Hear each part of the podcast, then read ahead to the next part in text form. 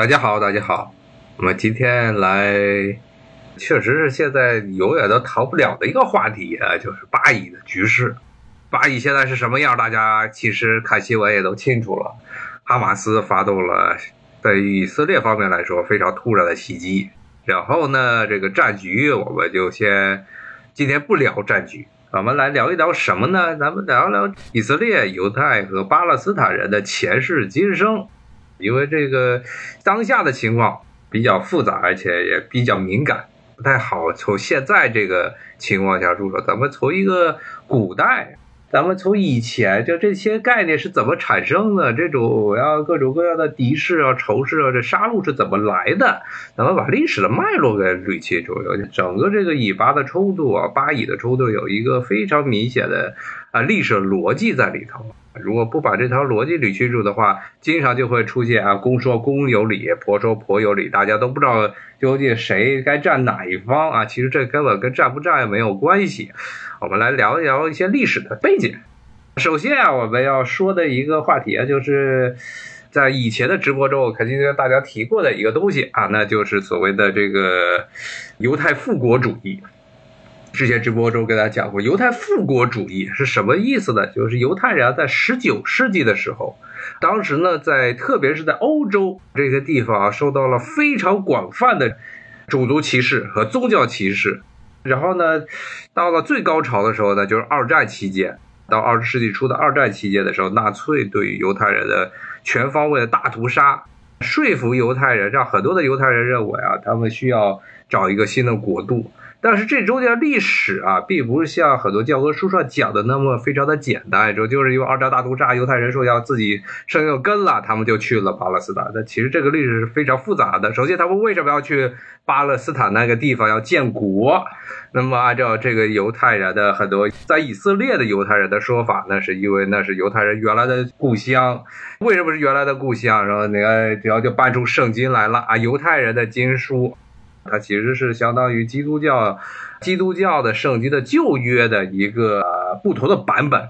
其实不是完全一致的啊，这里面讲啊，这个什么，大家如果对他们这些宗教史感兴趣的话，可能会知道一点啊，什么这个犹太人最早是在埃及啊，被邪恶的埃及法老啊当做奴隶使唤，然后呢，耶和华然后看不惯啦啊，然后呢给了这个大先知啊摩西啊，说让你摩西也带着这个犹太人啊逃出埃及去应许之地啊，这应许之地是哪儿？就是现在的以色列，就是巴勒斯坦。有人会说，这以色列和巴勒斯坦这是怎么回事啊？其实啊，巴勒斯坦这个名字啊，它叫巴勒斯坦，听着它后面有斯坦，哎，大家可能就会想到什么中亚地区什么哈萨克斯坦呀，什么吉尔吉斯斯坦呀，包括这南亚的巴基斯坦，包括阿富汗，它其实全名应该叫阿富汗斯坦。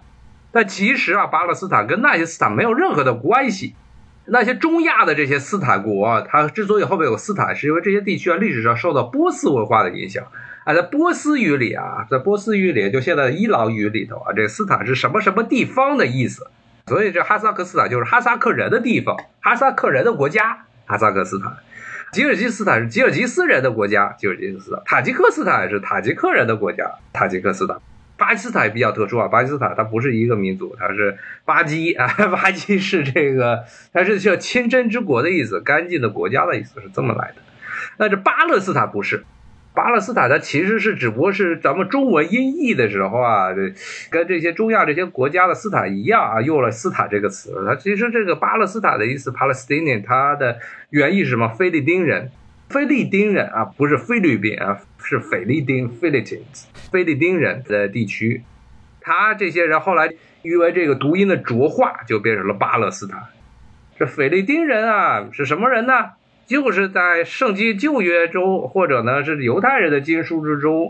讲的，说这些犹太人啊，跟着上帝按照上帝的天启，到了现在的以色列这一地方，然后呢发现当地有些这个城邦啊，要跟他们打，把这些城邦给打没了，被打的、被揍的这些城邦啊，中一个很大一部分是这个菲利丁人啊，其中包括最著名的啊，就是现在以色列的国旗啊，国旗上的大卫星。那个六芒星、大卫星，他这个为什么叫大卫星啊？就是因为他们号称以色列犹太人的第一个国王大卫，是他以他的名字命名，为了纪念他的命名的啊。这大卫星，那大卫最早的、最出名的一件事情是什么？就是把这个腓力丁人的最大的、最强大的这勇士啊，这歌利亚给击败了。当时的这一个小孩击败了一个巨人歌利亚，这歌利亚呢，其实就是腓力丁人最大的、当时最强悍的勇士，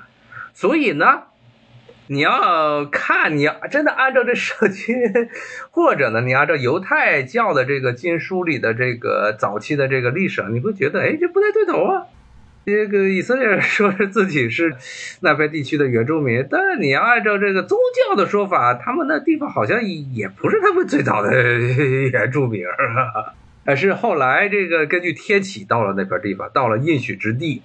所以这其实啊。就是在这个犹太复国主义，从十九世纪出现的犹太复国主义里面隐含的一个，现在一般不怎么太愿意去说啊，以色列国家不愿意怎么去说，但实际上是深含的一个很重要的这么一层宗教背景的东西，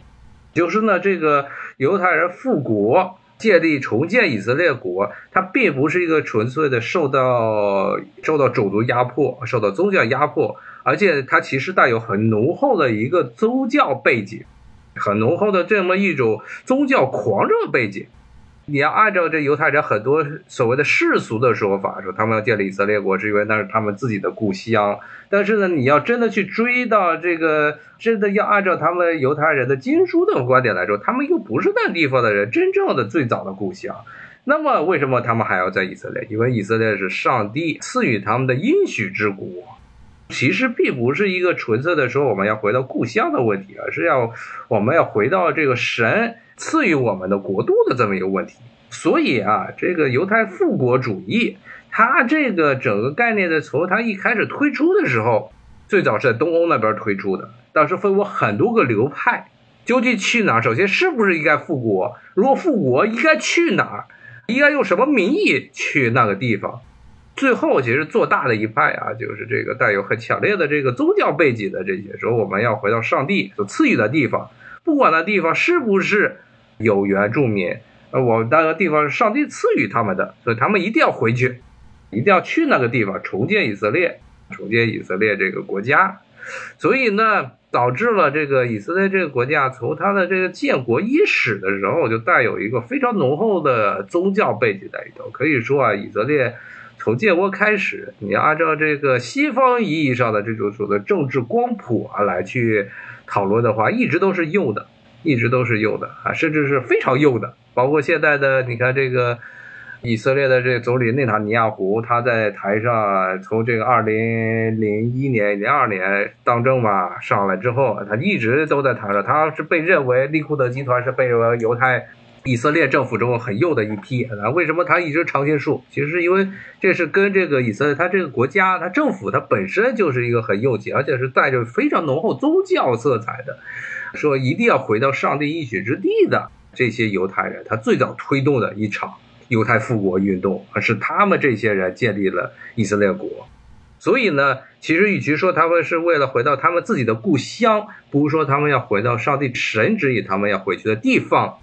那那回去的地方的时候，那他就那这要抱着这种心态回到了以色列。那你可以想见，他对于原住民啊，对于当时已经待在这片地方上的那些人，特别特指现在的巴勒斯坦的阿拉伯人，是一个什么样的态度？其实就跟这个按照这犹太军书里面，当时这个摩西带着这些人，后来有摩西死了之后，又又带了好几代人，然后来到了。菲律宾人所在的这个巴勒斯坦这地方，对于菲律宾人的态度啊，是一个样的。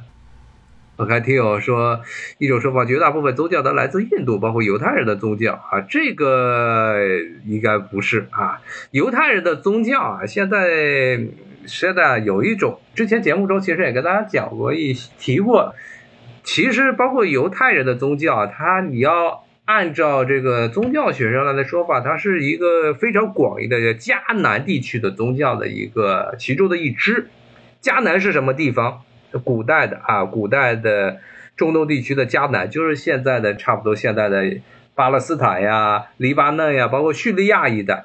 这一带地区啊，在历史上被称之为丰饶新月的一部分。什么丰饶新月？就从现在的伊拉克、叙利亚，然后到这个黎巴嫩、巴勒斯坦，正好呢，它是围着一个沙漠，阿拉伯半岛的沙漠的北端围着一圈看着长得有点像个新月啊，是这么样一个古代文明的一个发达的地区。远古文明曾经在很多的文明在这地地方诞生。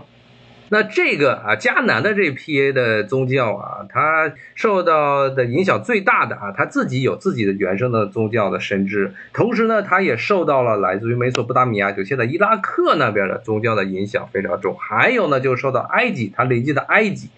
从这个公元前三千多年一直到公元公元前几百年的时候，一直是处于一个不断的王朝替换的一个非常稳定的文明。那么这些古文明都对迦南地区的宗教产生了非常重大的影响。那么包括犹太人的宗教，那有一种说法，当然这不一定，现在还没有确切的证据，只是一种假说，是来自于埃及当时在当时在十八王朝时期的时候，阿赫纳吞的宗教改革，可能受到了埃及法老阿赫纳吞宗教改革的影响。为什么会有这么一种？理由啊？为什么有些宗教学者、宗教历史学家是这么说的呢？是因为阿赫纳吞时代，当时阿赫纳吞颁布了一个新的，为了和当时逐渐做大的神职官员阿蒙神，当时埃及的主神阿蒙神，呃，国神、护国大神阿蒙神的他的祭司们做对抗，当时这阿赫纳吞啊。把自己的名字改了，然后创立了一个新的神，叫阿吞神。阿吞神呢，它不是一个像古埃及历史中那些神之一样，都是有一个具体化的形象，而是一个非常虚无的一个太阳神，一个太阳的圆盘。然后这个圆盘外面呢，还不断的伸出很多的手，这是他的一个在宗教壁画上的一个形象。但其实是一个非常抽象的这么一个神智的形象。而且呢，这阿哈纳特说了啊，说这阿推神才是唯一的真神啊。说其他的神，埃及历史上很多的那些神啊，什么欧斯里斯呀、伊西斯呀，包括阿蒙神呀，说这些都是伪神。啊，真正的神只有阿推神这一个神，这样的太阳像一个圆形的太阳碟，那个神才是真正的唯一的神。那么这个其实就是被一些宗教历史学家认为，这可能是一神教，一神教最早的起源。后来呢，你按照这个圣经考古的说法，圣经历史学的说法，犹太人最早是在埃及做奴隶。那这些犹太人可能早年的时候也是受到了这阿吞神啊，这阿哈拉吞这个一神教改革的影响，所以当他们来到了迦南之地，也就是现在的这个巴勒斯坦。黎巴嫩的这一代时候，他们也把这个埃及当时宗教改革中这关于一神论、一神教的这么一些思想带到了那个地区，所以确立了所谓的犹太教。可能你要要说的话，可能这个犹太教，如果从这个角度来说，犹太教可能是跟埃及的啊宗教反而是关系更大，而跟印度的宗教啊，你要说没有关系呢，其实也不一定。啊，因为其实江南这个地方啊，你要从这地图上看，它正好是处于这个红海的最北岸。然后呢，红海在古典时代，包括远古时代，一直都是整个地中海地区同印度地区啊，印度南亚半岛地区啊，它做商业贸易啊的一个重要的重要的中枢地带啊。就凡是从印度那边来的那些各种运香料啊，包括现在这前几天，美国还在。G 二零的会议上说要宣布要搞一个什么香料之路，那么它是啊它的历史的根源就来自于在历史上红海这个地方，南亚地区，印度那边来的各种各样的香料都要经过红海，从红海啊，然后呢登陆到埃及，登陆到迦南那个地方，然后再从这些地方运输到整个地中海的其他地带。说它这些地区啊，它其实啊，像迦南这个地方，历史上就是多文化、多元文化。多种外部文化都在这个地区留下了自己的足迹。好听的说法是这样，不好听的说法就是这个地方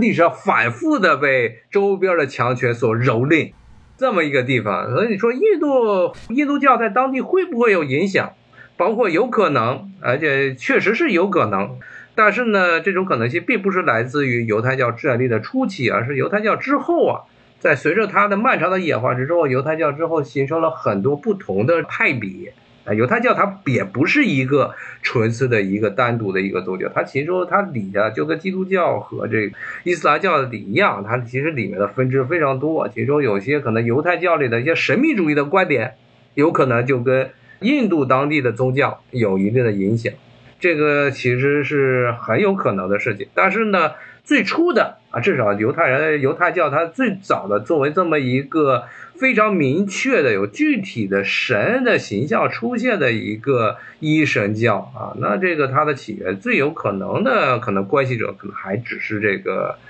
埃及跟它邻近的埃及地区，然后其次有可能的是迦南地区的其他的宗教，包括美索不达米亚的宗教，印度宗教对它的影响可能是再往后，特别是神秘主义出现之后，犹太教里的神秘主义啊，现在好像在国内也挺火的这个什么卡巴拉。生命树有些这个，像国内很多年轻人好像喜欢有就修炼卡巴拉啊，神秘这个魔法，包括很多的一些各种各样的这个魔幻小说中也会出现的这么一个概念，这是犹太人的犹太教的一个神秘主义。咱们说远了啊，说远了。咱们还是回到啊，这犹太复国主义。所以犹太复国主义啊，也就是说，他是犹太人受到了外界的压迫，要去巴勒斯坦。不是说更大的一部分的原因是来自于这种宗教的狂热啊。这种宗教的狂热呢，其实从另外一个反衬的角度来说，其实也可以好理解。犹太人并不是所有的犹太人都在以色列，涉及全世界最大的犹太人最多的国家是哪儿？是美国，包括现在欧洲还有一些犹太人。其实很多，包括像美国这边的很多犹太人，他在之前的直播中也跟大家讲过啊，他其实是不支持以色列的，并不是所有的犹太人都支持以色列，包括很多的美国犹太人就认为。啊，这不支持以色列的这犹太人认为，说这个你们回到所谓的要回到这个巴勒斯坦，要重建一个以以色列，就是因为你们要按照这个经文里的说法，你们其实并不是你们找了这么个借口，说是什么受到别的地方压迫，你们一定要回去啊，说我不是。和我们这些很多的在美国的这些有些犹太人认为啊，现在一部分的犹太人啊，世俗化的犹太人认为，你这按照这个经文里的说法，要经文里的这些字眼说要回去，这本身就是一个与历史啊与现实脱节的，纯粹是来自于宗教的狂热啊这么一种心态。还有一部分犹太人呢，就更有趣了，他认为啊，现在。回到这个以色列啊，说犹太人回到以色列啊，是这个时机不对，不能现在回去。你现在回去的话，是违背了这个神的意志。反正各种的观点都有，有世俗化的观点，也有从世俗的角度反对以色列的观点，也有从宗教的角度去反对以色列犹太人出去建国的观点。所以呢，大家不要把以色列和犹太人画上等号。以色列的犹太人这一些犹太人，并不代表所有的犹太人，但是那确实是。他们这个国家，以色列所谓的这个犹太人的国家，确实是他从一开始就标榜自己是一个犹太人的国家，更加直白点是个犹太教的国家。而且呢，最准确的说法，它不光是犹太教的国家，它其实特指的是阿克纳兹犹太人的国家。因为在这个以色列这个国家，犹太人的国家中，这犹太人刚才说了，他他的教派很多，而且他的起源其实也很多。以色列这个国家中，他把这些犹太人都分为三六九等的，不是所有的犹太人都是平等的，包括主要的来以色列的犹太人是来自于中欧和东欧地区的犹太人，阿克纳兹犹太人。阿克纳兹这个词其实就是中欧啊，差不多日耳曼那个地方的意思，希伯来语。这些人是最早啊来到这个以色列这个地区，巴勒斯坦地区的犹太人的大支，然后其次呢，还有一些是塞法蒂犹太人。他们是来自于西班牙，在西班牙被这个天主教给彻底的吞并之后，这些犹太人被驱逐出西班牙，然后他们在四处流浪，很多人到了北非，到了奥斯曼土耳其帝国，再从那儿，后来在以色列建国之后，因为和穆斯林世界的关系骤然变化，这些本来是定居在穆斯林世界之中的这些塞法蒂犹太人，被迫有一部分迁到了以色列这个地方。其实里面啊，这些人的政治势力啊就远远没有阿克纳兹犹太人高，而且呢，这阿肯纳兹犹太人还有一个优势在于什么呢？就是这些人啊，这一部分的犹太人在苏联解体之后受益最多的，因为苏联解体之后，苏联的当时的呃形势，前苏国家的形势啊，非常的不稳，当时有大批的苏联境内的犹太人啊，在冷战结束之后，又一批一批的涌向了以色列。这些犹太人，包括在苏联时代，也有不少的犹太人从苏联迁移到了迁徙到了以色列去居住。所以这些这些来自于东欧和中欧的犹太人啊，其实在整个这个以色列的可以说他们犹太人自己内部的这个可以说他这族群分布中占了绝对的优势。好，今天呢就跟大家讲到这儿，下一回咱们再接着聊，谢谢，拜拜。